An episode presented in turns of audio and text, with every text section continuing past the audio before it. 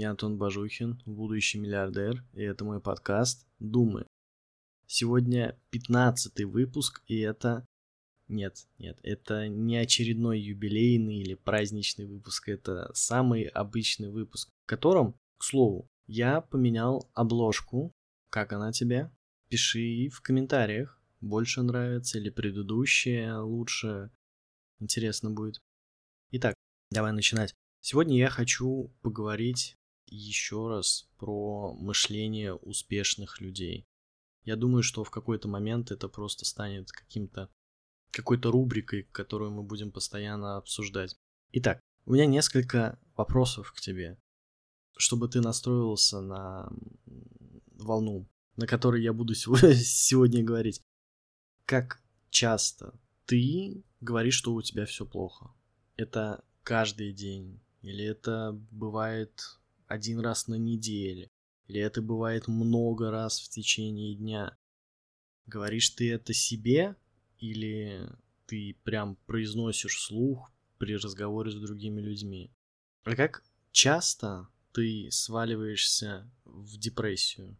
Как часто ты не можешь что-то делать, у тебя нет сил на то, что ты хочешь делать, или у тебя нету никакой возможности закончить с тем, что тебе не нравится. Как часто это происходит в твоей жизни? Вот подумай об этом, это очень важно. Это симптом того, что не все хорошо. Как сделать так, чтобы все было хорошо? Для этого нужно признать тот факт, что то, что ты постоянно говоришь о том, что у тебя все плохо, о том, что ты постоянно проваливаешься в вот такие депрессивные состояния, это то, с чем можно работать. Это то, что можно менять и то, на что ты можешь влиять. То есть это не какая-то вещь, какое-то состояние, которое просто приходит в твою жизнь, и ты просто вынужден перетерпеть. Нет, это неправда. Даже в самый дерьмовый момент, в самых плохих состояниях своих, в самых плохих ситуациях и с тем, что с тобой происходит, ты сам определяешь, как к этому относиться и как на это реагировать. Нет какого-то, какой-то силы, нет что-то такое, что может заставить тебя ощущать то, что ты не хочешь. Все твои ощущения — это отражение тебя. Вот когда ты признаешь, что вот эти состояния, которые с тобой происходят, они происходят с тобой, потому что ты позволяешь им происходить, я сразу такую оговорку сделаю, что я не говорю про какие-то клинические случаи, я не говорю про диагноз шизофрении у кого-то, например, или еще что-то в этом роде. Нет, я говорю именно про вот такие состояния. Это не в полной мере диагноз, да, то есть когда есть э, психиатр, и он говорит, да, у вас там клиническая депрессия, она лечится определенным способом. Нет, я говорю про такое состояние психики, такую особенность ее, когда человек подвержен депрессии, когда он подвержен таким, такой меланхолии, когда он не просто понимает, что это его мироощущение, когда он начинает себя ассоциирует с этим. То есть это становится его чертой характера. Я меланхоличный, я люблю немножко уединения, я не люблю ходить в толпу и прочее, прочее, прочее. Нет, это все вещи, точнее не так, это все отговорки. Если ты действительно хочешь быть в толпе, то ты можешь найти способ находиться там. Ты можешь каким-то образом сам с собой договориться, обучиться этому и проводить там вполне себе время. Пример. Люди не, не умеют просто с рождения. Есть, конечно, таланты, которые на публике ощущают себя просто как рыбу в воде. Да, такие бывают, но это редкость. В большинстве своем люди очень боятся выступать на публике. Когда они оказываются в жизненной ситуации, когда им необходимо выступать на публике, они начинают обучаться этому. И есть примеры из психологии, когда психологи, я могу сейчас ошибаться, но если, если я этого не делаю, то, по-моему, Альфред его звали, Бек, у него был глубочайший страх выступлений на людях. И он пошел на курс, он этому обучился. Он смог побороть этот страх, и в том числе благодаря этому развивалось далее КПТ. Возвращаясь к тому, что эти состояния, это мышление и этот взгляд на мир, оно может меняться, и оно должно на самом деле меняться, да, ты не должен жить всю свою жизнь в негативе, но если ты это делаешь, прими ответственность за это, скажи сам себе, да, я люблю сидеть вот в этом всем говне, мне это доставляет какое-то извращенное удовольствие, и я не хочу это менять. Я не буду рассказывать людям о том, что это невозможно изменить. Нет, я буду говорить людям о том, что, слушай, не лезь ко мне, я, люблю вот в этом всем сидеть, это доставляет мне какое-то удовольствие. Я люблю, когда меня жалеют, я люблю привлекать внимание таким образом. И другое, мне ничего не нужно в этой жизни. Но если же ты не согласен с этим, если же ты не готов подписаться на такое, тогда тебе нужно перестать быть заложником обстоятельств. Тебе нужно начать самому управлять своей жизнью и, и самому решать, что ее наполняет, что, что наполняет твой день, каждый день. День, каждый день, как-то странно звучит, но все, все равно. Ты сам определяешь, что происходит с тобой ежедневно. Только подумай об этом, ты сам это можешь решать. Нету никаких случайностей, которые с тобой происходят, которые в миг просто поменяют твою жизнь. Даже если у тебя что-то происходит в твоей жизни, даже если что-то ее должно кардинально поменять, ты все равно можешь сам решить, как к этому относиться. И даже самая ужасная вещь, которая имеет только одно прочтение, что это должно быть самым ужасным событием в твоей жизни, на самом деле может быть самым лучшим уроком в твоей жизни, которому ты будешь потом благодарен. Ты сам определяешь то, как ты будешь относиться к тому, что происходит в твоей жизни. Все ситуации, вот все, что происходит в твоей жизни, можно воспринять со знаком минус или воспринять со знаком плюс. Решаешь только ты. Приведу пример про то, как живут люди. Много лет назад, еще до того, как это стало модным, уезжать из страны и потом возвращаться в нее, у меня было большое количество знакомых. Это были те времена, когда ты мог действительно без проблем уехать в любую точку мира практически и обосноваться там, если у тебя для этого были средства. Так вот, у меня было большое количество знакомых, которые, я не знаю по какой такой причине. У меня много теорий на, на эту тему, но достоверных причин у меня нету до сих пор. Почему они так негативно относились к стране, в которой живут? Я сейчас говорю про Россию. Они буквально умудрялись найти минусы во всем, просто во всем. Они абсолютно не видели никаких плюсов. Они не видели, что это замечательная страна. Нет, для них это было ужасное место, в которое их поместили и которое мучает их, и они вынуждены здесь находиться. И мне всегда было интересно, почему они продолжали находиться в этом всем. То есть люди, которых однозначно не устраивают, они говорят, что это самое отвратительное, что есть просто. А зачем вы продолжаете здесь жить? Ну, продолжали как минимум. Зачем вы каждый день говорите, что вам что-то не нравится, и вы ничего не хотите с этим делать? Я понял, что очень важно выработать у себя такую привычку, такое отношение, не говорить, что все плохо, если ты не готов ни с этим ничего делать.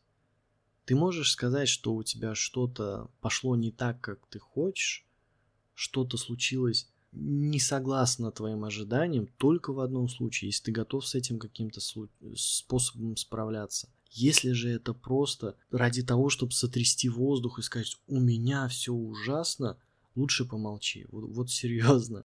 Для тебя, для окружающих, для всех. Возвращаясь к этим ребятам, ты можешь попробовать угадать. Я думаю, что у тебя 99% что ты угадаешь.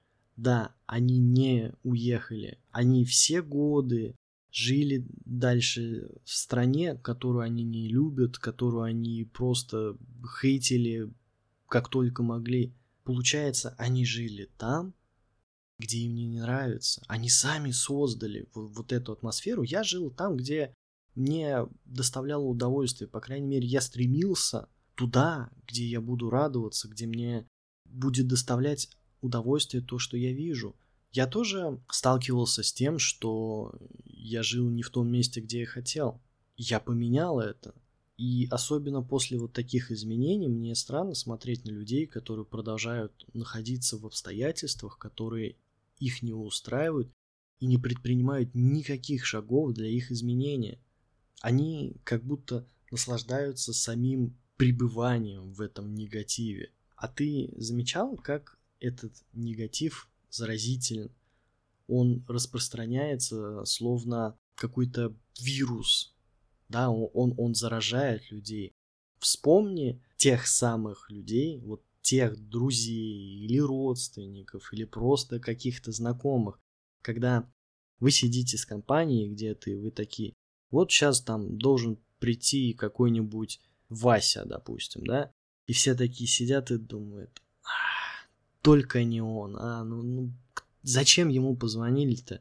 Кто, кто его позвал? Зачем? Это же сейчас опять начнется вот это вот все. Есть такие люди, да? Или какие-нибудь истории за разряда друг, который вечно недоволен своими отношениями.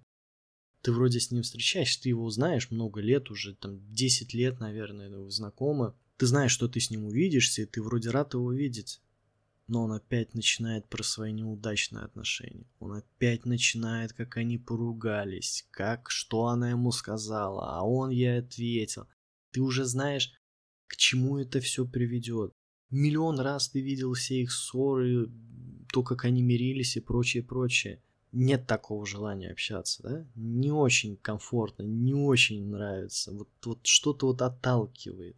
А теперь представь такую небольшой разворот сознания, что ты для кого-то можешь быть те, этим самым человеком. Ты можешь быть тем самым чуваком, которого не хотят звать, потому что он уже задрал всех со своим негативом.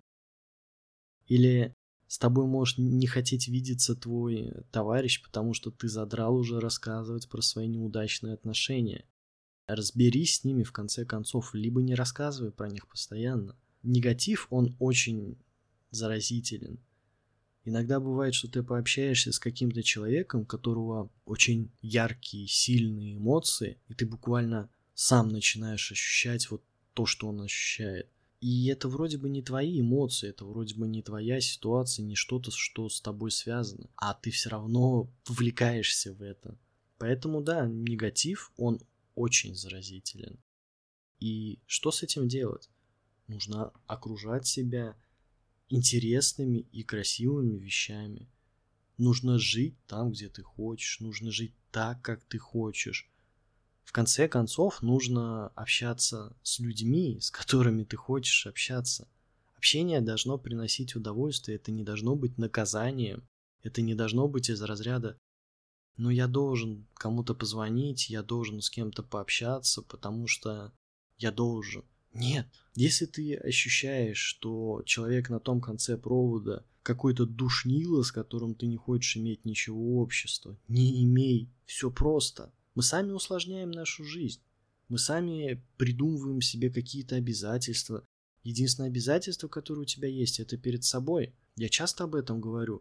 Еще у родителей перед детьми. Все, больше никаких обязательств у тебя быть не может. Остальное все это должно быть по доброй воле.